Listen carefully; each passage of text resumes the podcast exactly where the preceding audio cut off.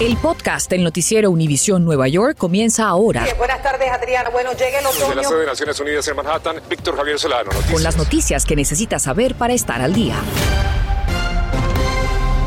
Think that now is the time for us to at least allow parents to make the decision themselves about school masks. El estado de Nueva York elimina el mandato de mascarillas en las escuelas y lo deja a discreción de los padres. Hablamos directamente con la gobernadora Hochul sobre esta decisión. I have to retain the discretion right now to analyze the data and also we Hochul también enfatiza que todo podría volver a cambiar en cualquier momento. And we want to get out and have our, especially the wonderful cultural celebrations. that we Y además, por primera vez dice que ya es hora de volver a salir y volver a disfrutar de celebraciones culturales como los tradicionales desfiles. ¿Qué tal? Buenas tardes. Les saluda Adriana Vargas Sino. Y Víctor Javier Solano, como siempre, un gusto que nos acompañe. A partir del miércoles, el Estado de Nueva York ya no requerirá del uso de mascarillas en las escuelas públicas. Así es, Víctor, y quisimos indagar más sobre el cómo y por qué se llegó a esta decisión y conversamos directamente con la gobernadora Hochul. Veamos lo que le dijo nuestro compañero Rafael Bello. Los casos están disminuyendo no solamente a nivel estatal, sino en toda la ciudad de Nueva York. ¿Qué factores considera usted que contribuyeron a disminuir la tasa de positividad? El número de casos ha bajado porque los neoyorquinos respondieron haciendo lo que les indicamos. Han continuado manteniendo la distancia física desde los inicios de la pandemia, siendo inteligentes, vacunándose, usando las máscaras protectoras. Todo esto ha jugado un rol para que hoy mostremos uno de los niveles más bajos de casos en todo el país.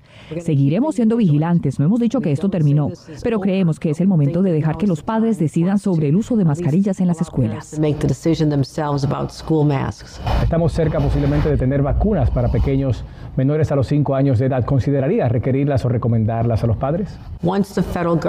Tan pronto como el gobierno federal, los CDC, en quienes confiamos, hagan esas recomendaciones, entonces las seguiremos.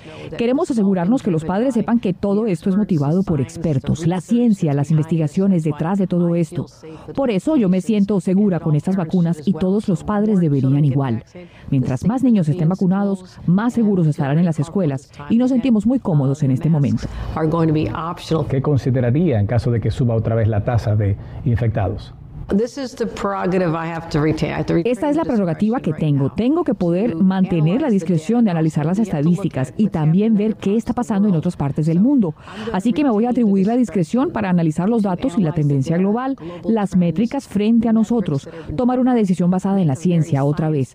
Ahora mismo los datos me dicen que es seguro el eliminar las mascarillas, pero pienso que los neoyorquinos entenderían que si los números empiezan a subir y vemos que los casos incrementan en las escuelas sobre cierto nivel, entonces tendremos que tomar la decisión otra vez. Pero ahora mismo hemos dicho, continuamos confiando en los padres que sepan que no tendremos más restricciones de las necesarias, pero menos de lo que necesitan nuestros estudiantes y niños para estar seguros. Our students and our children. El alcalde Adams dijo ayer ante las cámaras de Univisión 41 que los desfiles, grandes eventos podrían regresar para este verano. ¿Qué piensa usted de esta posibilidad? Yes, we have to start getting back to life again. Sí, tenemos que empezar a regresar a nuestras vidas nuevamente. Si los casos suben, haremos los cambios. Pero si queremos salir y tener nuestros eventos, especialmente las maravillosas celebraciones culturales que tanto disfrutamos durante el verano, y yo espero participar junto al alcalde Adams. Nosotros hablamos regularmente. La comunidad lo necesita. Necesita ese sentido de regresar, de vitalidad y de celebrar nuestras experiencias culturales, los festivales gastronómicos y los desfiles. La gente está deseosa de esa conexión con otras personas nuevamente. Y yo estoy esperando poder hacerlo también personalmente. Y por eso apoyo la decisión del alcalde. That front. Rafael Bello, Noticias Univisión 41. Muchas gracias a nuestro Rafa. Bueno, y acogerse a esta decisión queda entonces a discreción de cada municipalidad y en la ciudad de Nueva York esto tendría que pasar tan pronto como en una semana, o podría pasar tan pronto como en una semana. Mariela Salgado nos informa lo que dijo el alcalde Adams y a partir de cuándo podría iniciar este cambio. ¿Qué tal efectivamente? Bueno, como dice este letrero, como en casi todas las escuelas aquí en Nueva York, mantengamos a nuestros hijos seguros en las escuelas con las vacunas contra el virus y también con el uso de mascarilla, pero esto muy pronto podría estar en el pasado. Así como lo oye, a partir del lunes 7 de marzo esto podría ser la nueva realidad y le llevamos la noticia a padres y apoderados de esta escuela de Manhattan. Ya es hora. Yeah, sí, aunque sea, tú sabes, porque está bien que hay que protegerse, you know, pero a veces estar con eso todo el tiempo uno se incomoda, ¿tú me entiendes? Tú no la tienes puesta ahora, No, no estás vacunado. yeah, En el grupo de Rosa que se dirigía al bus, nadie quiere la mascarilla. ¿Te la quieres quitar ya? Sí. ¿Y tú te, te acostumbras a la mascarilla? No, no quieres la mascarilla más. No, no, no. No. Sería fantástico porque así puedes respirar mejor, pero para prevenir, todavía no estamos seguros de lo, ¿tú me entiendes? Que esto se ha terminado. Pero recuerden, padres, que aunque la gobernadora haya hecho el anuncio formal, todavía la ciudad de Nueva York tiene potestad para decidir si lo adopta o no, así que estamos a las esperas de el alcalde Adams, que dijo que este viernes probablemente va a tomar una decisión dependiendo de cómo esté la incidencia de casos del virus. Están con otro niño. ¿Se le vas a poner la mascarilla? Exacto, seguro. En un comunicado, el sindicato de maestros que representa a unos 6.000 docentes del Estado nos dijo que dan la bienvenida a la normalidad, pero que es esencial que distritos trabajen directamente con educadores para garantizar su seguridad. Mientras que el sindicato de los maestros de la ciudad de Nueva York nos dijo que están contentos de que las cifras estén yéndose hacia la dirección correcta, pero consultarán con sus médicos independientes para analizar los resultados de las pruebas que se tomen esta semana y asegurarse que todo se esté tomando en cuenta. En Manhattan, Nueva York, Mariela Salgado, Noticias, Univisión 41.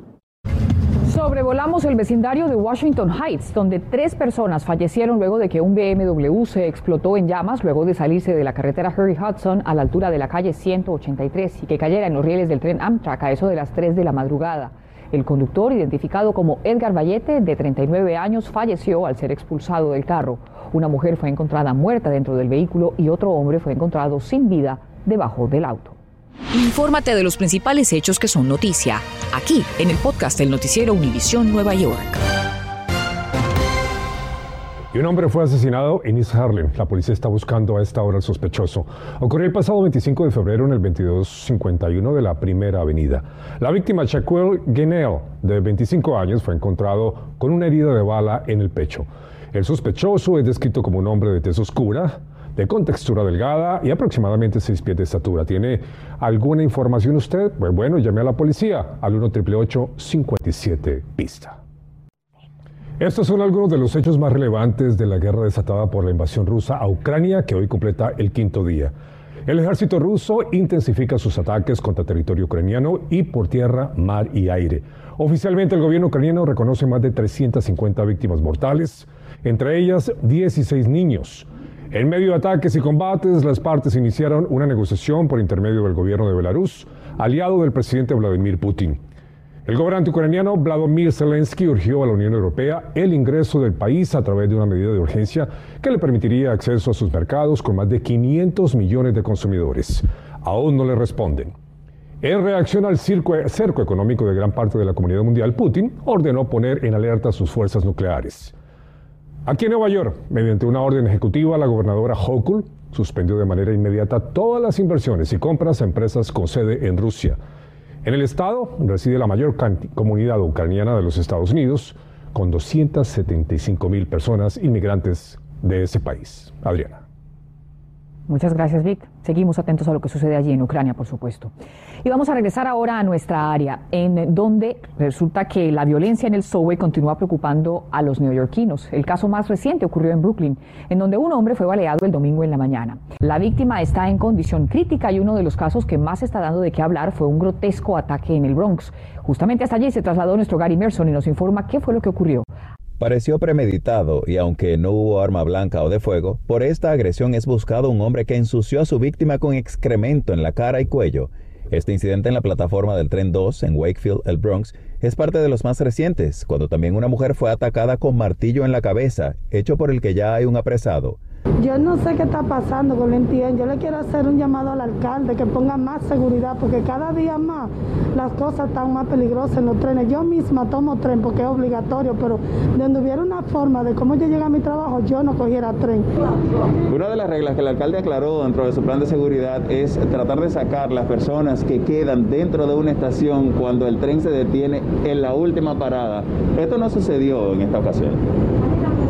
Otra pasajera nos confiesa no quedarse de brazos cruzados. Es que las autoridades tienen una parte el ser humano tiene otra. Yo no puedo dejar mi vida al merced de que sea la autoridad de que la rijan si yo no me puedo regir yo. Las quejas de inseguridad llegan hasta este concejal y muchas autoridades de que ni en las calles ni en los sistemas de transporte los neoyorquinos se sienten seguros hemos visto que en los primeros dos meses de 2021, 199 personas fueron agredidas en el sistema de tránsito.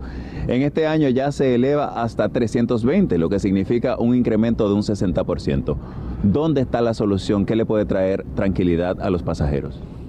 Lo que está pasando en nuestra ciudad es inaceptable. Nosotros hemos visto mucha violencia que tiene que ver con arma de fuego, pero también mucho tipo de violencia en nuestros trenes. Yo creo que debe de haber más consecuencias eh, para personas que andan en la calle haciéndole daños a otros.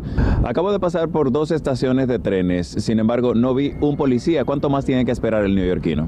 Todo eso depende eh, a la hora, pero el alcalde ya ha movido muchos policías a, los trenes. Por ejemplo, cuando personas están yendo al trabajo, cuando están regresando, cuando los niños están saliendo de la escuela a las 3 y mucho más. El concejal nos confirmó que ya hay conversaciones iniciadas en Albany para endurecer los castigos a quienes agreden en estas instalaciones. Gary Merson, Noticias Univisión 41.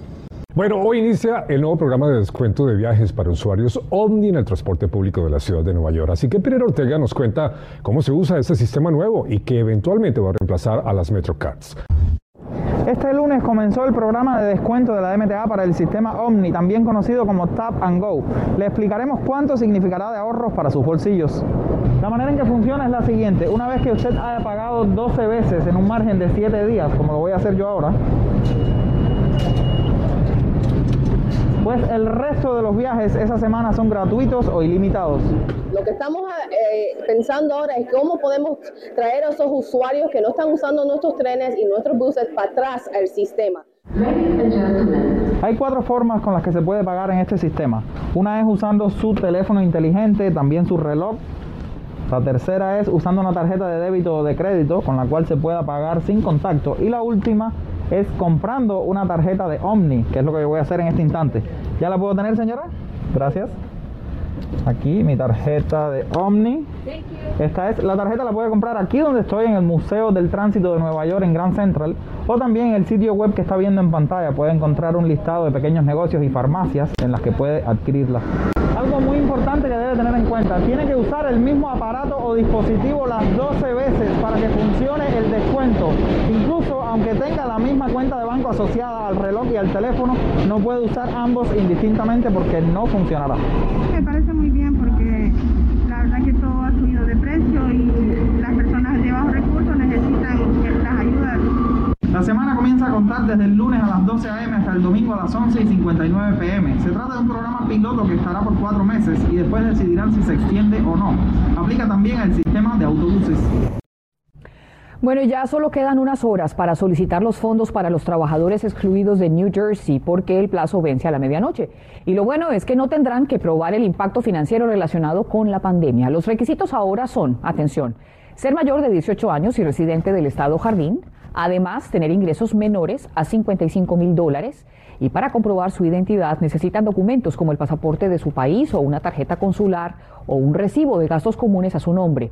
Si su aplicación es aprobada, recibiría 2 mil dólares por persona o 4 mil por familia. Ya lo sabe. Gracias por escuchar el podcast del noticiero Univisión Nueva York. Puedes descubrir otros podcasts de Univisión en la aplicación de Euforia o en univision.com diagonal podcasts.